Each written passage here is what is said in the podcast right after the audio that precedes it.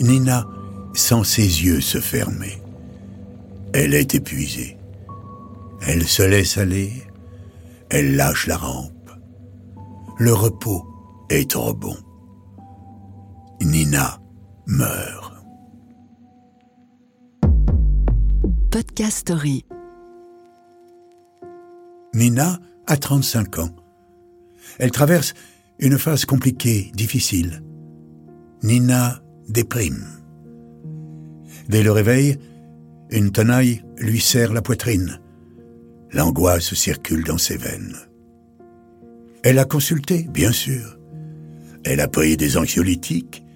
Elle fait du yoga et bu des hectolitres de tisanes diverses et variées, censées l'apaiser. Finalement, elle est tombée sur cette association dirigée par un jeune homme, mince, rassurant. Il parlait de purification du corps pour permettre à la conscience de retrouver une énergie nouvelle. Il enrobait son discours de principes qui semblaient scientifiques, expliquant l'importance de notre corps biologique sur notre être spirituel. Il fallait suivre un programme progressif amenant vers un jeûne complet. Nina a suivi le programme. Elle a même signé pour un stage, dans un hameau paumé. En pleine forêt, elle allait vider son corps de ses toxines et l'offrir à une nature vierge et aimante, dans laquelle elle puiserait les ressources d'une nouvelle vie. Ça sonne bien, tout ça. Dans la pratique, il faut tenir sans manger ni boire jusqu'à parvenir à un état second qui conduira à la renaissance.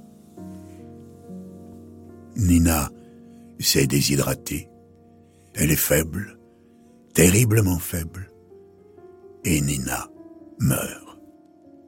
Ce drame date de 1997. Depuis, l'association a fermé. Le médecin gourou a disparu. Il ne sera jamais poursuivi. Mais d'autres, hélas, ont pris sa place. Octobre 2021. Un naturopathe, magnétiseur et radiesthésiste, Miguel Bartelleri, est accusé par quatre familles d'avoir causé la mort de leurs proches. Parmi les plaignants, Camille.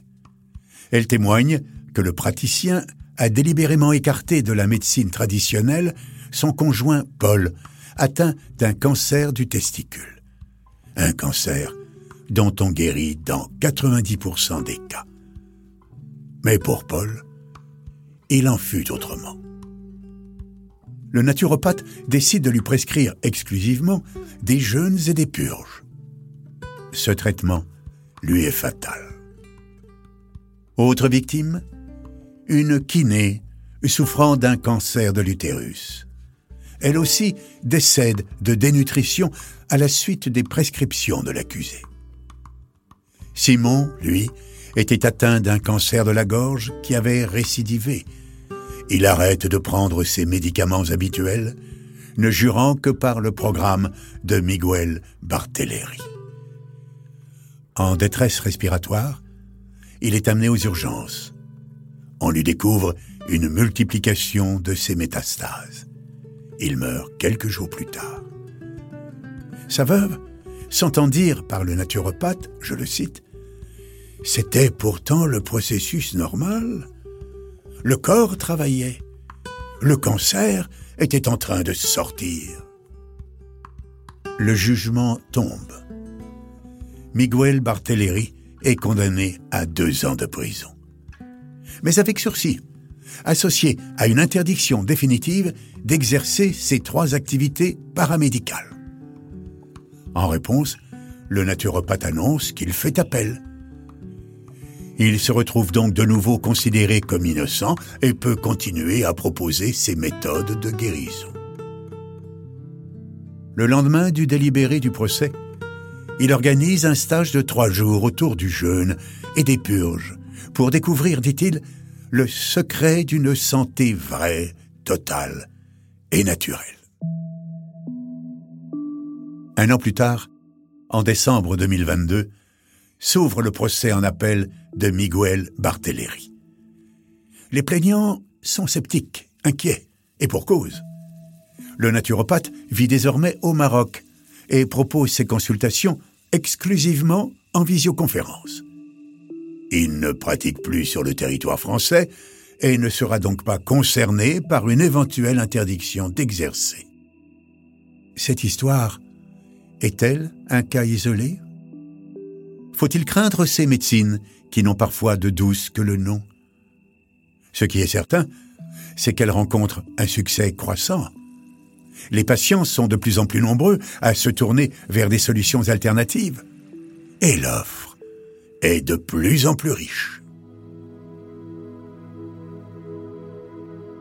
La fameuse Mivilude, l'organisme d'État qui lutte contre les dérives sectaires, estime que 4 Français sur 10 ont recours aux médecines alternatives.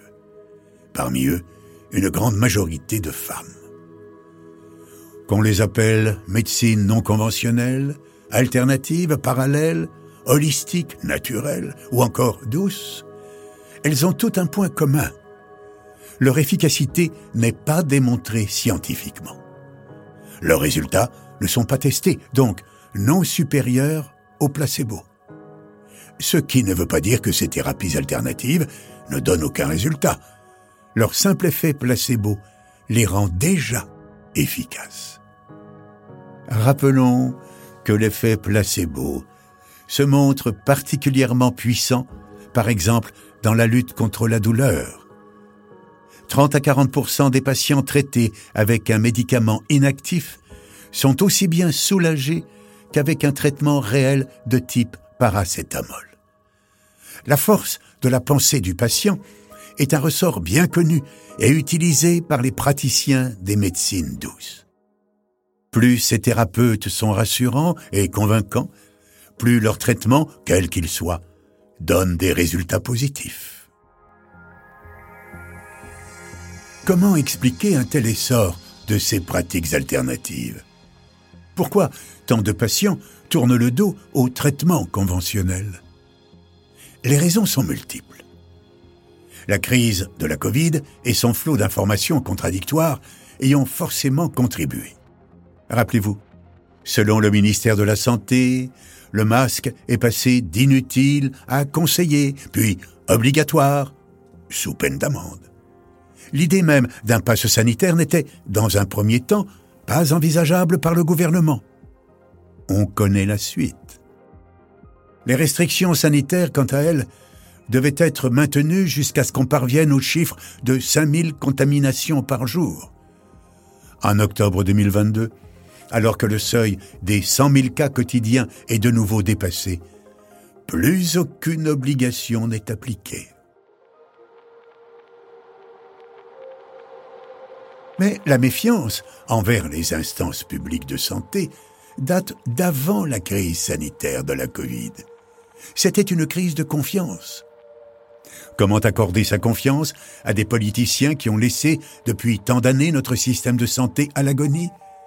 Comment accepter les fermetures de lits d'hôpitaux et l'expansion des déserts médicaux un peu partout en France?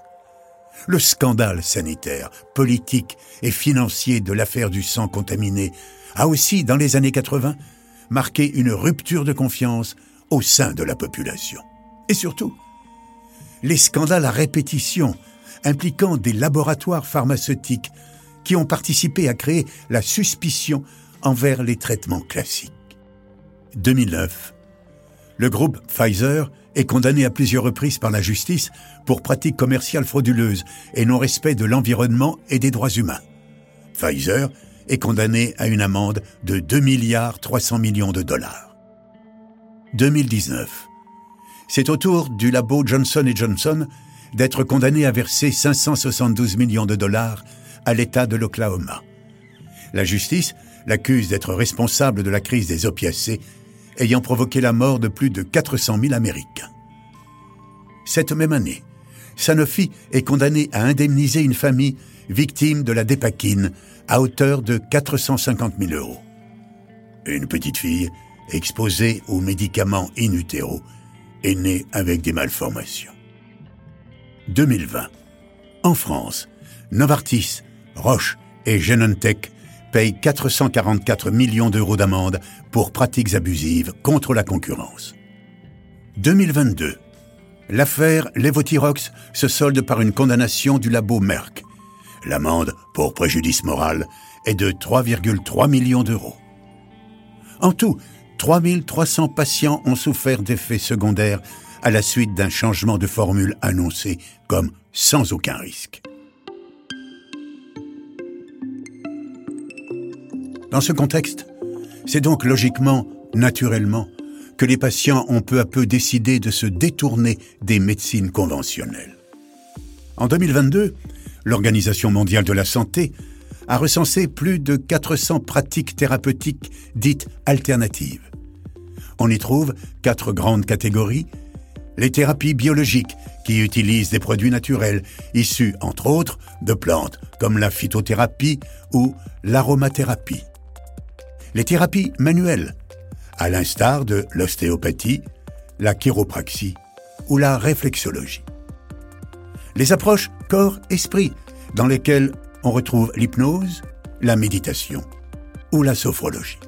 Et enfin, des systèmes reposant sur des fondements théoriques propres, c'est le cas de l'acupuncture ou de l'homéopathie. Même s'il ne faut pas les mettre toutes dans le même sac, poubelle, la grande majorité d'entre elles ne sont pas reconnues sur le plan scientifique ni enseignées dans le parcours classique des professionnels de santé. Certaines peuvent avoir une efficacité sur divers symptômes, mais leurs résultats restent insuffisamment ou nullement démontrés. D'autres, bien que n'ayant aucune efficacité, ne représentent pas de risque pour la santé. Enfin, il en existe pouvant provoquer des effets nocifs. Le plus difficile est donc de s'y retrouver dans cette multitude d'offres de médecine parallèles, au nom parfois aussi barbares que leurs procédés. Connaissez-vous la mésothérapie, l'auriculothérapie, l'hydrotomie percutanée, la biologie totale, la thérapie quantique ou le thermalisme psychiatrique? Tout cela existe bel et bien, et chaque jour, sans le savoir, des patients jouent les cobayes à leurs risques et périls. Parfois, en désespoir de cause, lorsque les diagnostics de la médecine classique sont incertains. Plusieurs pratiques sont considérées comme de pures inventions fantaisistes. D'autres ont, avec le temps, bénéficié d'une reconnaissance officielle. C'est le cas depuis 2002 de l'acupuncture, et de l'homéopathie qui font désormais partie des pratiques médicales légales. De même, les titres professionnels d'ostéopathe et de chiropracteur sont désormais reconnus. Cependant, et la précision est importante, ces reconnaissances de titres ne sont pas pour autant des validations scientifiques de ces théories. Pourquoi faire simple? Lorsque l'on peut faire compliqué avec ce pas en avant et ces deux pas en arrière, les instances officielles semblent ne pas trop savoir sur quel pied danser. Pour y voir un peu plus clair, le site nofakmed.fr propose de nous éclairer sur ce monde bien opaque. À ce propos, savez-vous ce qu'est une fake med La fake med est à la médecine ce que la fake news est à l'information. Autrement dit, un mensonge. La fake med est donc une médecine qui n'en est pas une. Le site, qui s'engage à informer sur les dangers de ces pseudo-médecines, annonce la couleur en écrivant Le monde des fake med est un univers dont la seule limite est l'imagination de ceux qui les inventent et en font la promotion. Il existe pourtant quelques moyens simples pour tenter de s'y retrouver entre les praticiens sérieux et les purs charlatans. Par exemple, le dénigrement systématique de la médecine conventionnelle doit alerter, tout comme la promesse d'une guérison miracle. Ou encore, l'annonce de bienfaits impossibles à évaluer, comme l'amélioration de l'état de votre aura énergétique ou la régulation soudaine de votre karma. L'utilisation d'un vocabulaire technique incompréhensible doit aussi rendre méfiant. Si l'on vous parle d'ondes cosmiques, de cycles lunaires, de dimensions vibratoires, de purification de l'âme, de l'énergie du cosmos, mieux vaut revenir sur Terre et tourner les talons. Enfin, le prix demandé doit rester raisonnable et comparable à celui pratiqué par un médecin traditionnel. N'oublions pas que ces médecines alternatives ne sont pas remboursées par l'assurance sociale. La facture peut rapidement rendre malade votre compte en banque. Ce fort intérêt pour les médecines douces ne date pas d'hier, et dans les années 80, on en rigolait plutôt. Pourtant, ça n'avait déjà rien de drôle. Souvenez-vous de la chanteuse Erika Zaray. Parallèlement à sa carrière musicale, elle avait une autre passion, les plantes et leurs vertus médicinales. En 1985, elle vend plus de 3 millions d'exemplaires de son livre Ma médecine naturelle. On pouvait alors y lire que, je cite, Le miel est un excellent aliment pour prévenir et traiter le cancer.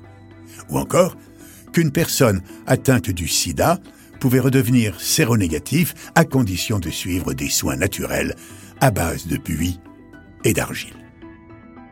De quoi sourire à défaut d'en pleurer. Et ne pensez pas que la population ayant recours à ces pseudo-médecins est composée de marginaux ou de personnes peu éduquées. En octobre 2003, lorsqu'on découvre à Steve Jobs, le patron d'Apple, une tumeur du pancréas, ses médecins lui expliquent qu'il est urgent de se faire opérer, d'autant plus que le pronostic de cette maladie est bon si elle est soignée tôt. Pourtant, le patron d'Apple refuse. Il décide, contre l'avis de sa famille, de se soigner avec des médecines douces. Il voit des guérisseurs, des naturopathes et des acupuncteurs. En quelques mois, la tumeur se propage en dehors du pancréas, atteignant son foie. Jobs se résout finalement à choisir un traitement traditionnel. Il accepte l'opération, mais il est trop tard. Il est obligé de subir une greffe du foie. Son cancer récidive. Il décède en octobre 2011. Il est à noter que ces thérapies parallèles attirent particulièrement les patients atteints de pathologies graves. Leur aspect doux et annoncé comme naturel rassure des malades effrayés à l'idée de subir des traitements médicamenteux aux effets indésirables, lourds et multiples. Pour preuve, 60% des malades du cancer se tournent vers des médecines alternatives. Lorsque ces thérapies interviennent en complément d'un traitement classique, la plupart du temps, elles sont sans risque, voire bénéfiques. Le drame arrive lorsqu'elles sont choisies en remplacement. La dernière polémique concernant les médecines alternatives date de l'été 2022. La plateforme de prise de rendez-vous médicaux Doctolib est accusée de faire la promotion de thérapies dangereuses. En ligne de mire, une naturopathe proposant ses services sur le site. Irène Grosjean, 92 ans. Son dada, c'est de ne s'alimenter que de produits non cuits. Elle est présente sur le site aux côtés d'une vingtaine de praticiens revendiquant avoir été formés par elle. Parallèlement à ces conseils nutritionnels discutables, la nonagénaire prône de soigner la fièvre des enfants par des attouchements sexuels. Écoutez ce qu'elle propose. Si c'est une petite fille, explique-t-elle, il faut asseoir l'enfant sur une cuvette remplie d'eau avec des glaçons, et avec un gant de toilette, il faut frictionner les lèvres et un peu le clitoris pour stimuler le système sympathique et le fortifier. Pour les petits garçons, il faut mettre uniquement la verge dans l'eau, et sinon, on frictionne entre le gland et la verge, le prépuce.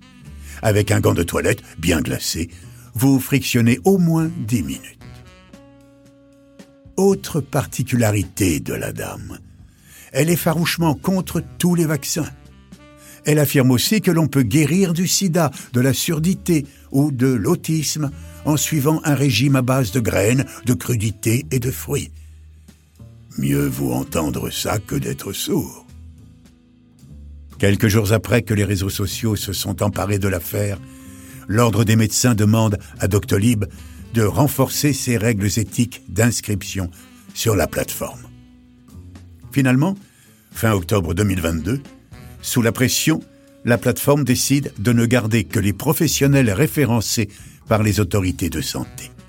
Ainsi, 5700 praticiens, principalement des naturopathes et des sophrologues, sont remerciés et disparaissent définitivement du site.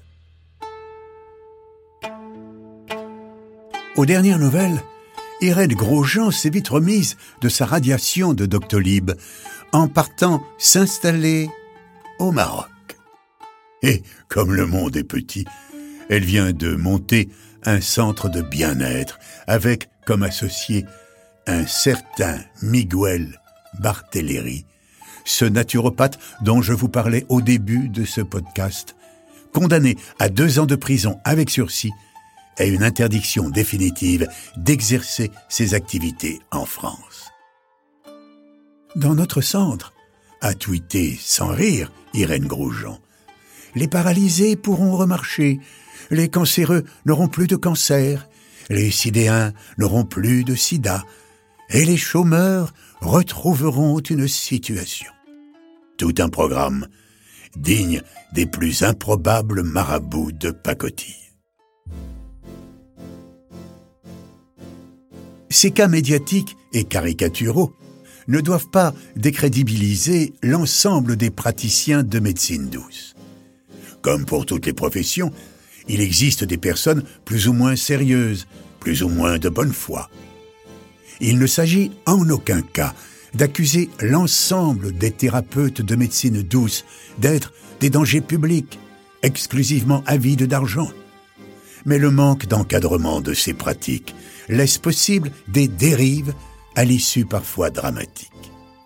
L'essentiel est donc de rester vigilant, de conserver un esprit critique et d'utiliser ces alternatives en complément et non en remplacement des médecines traditionnelles, particulièrement en cas de maladie grave. Et si la santé n'a pas de prix, méfiez-vous tout de même des tarifs exorbitants de certains de ces praticiens car, comme l'a illustré un jour le dessinateur Aurel, les médecines douces sont une activité assurément rentable. On peut voir sur l'un de ses dessins un naturopathe dire à sa patiente La naturopathie peut résoudre tous vos problèmes. J'ai un problème d'argent, répond la femme. Dans ce cas, rétorque le praticien, je vous préconise d'exercer la naturopathie. Podcast Story. On a tous une histoire à écouter.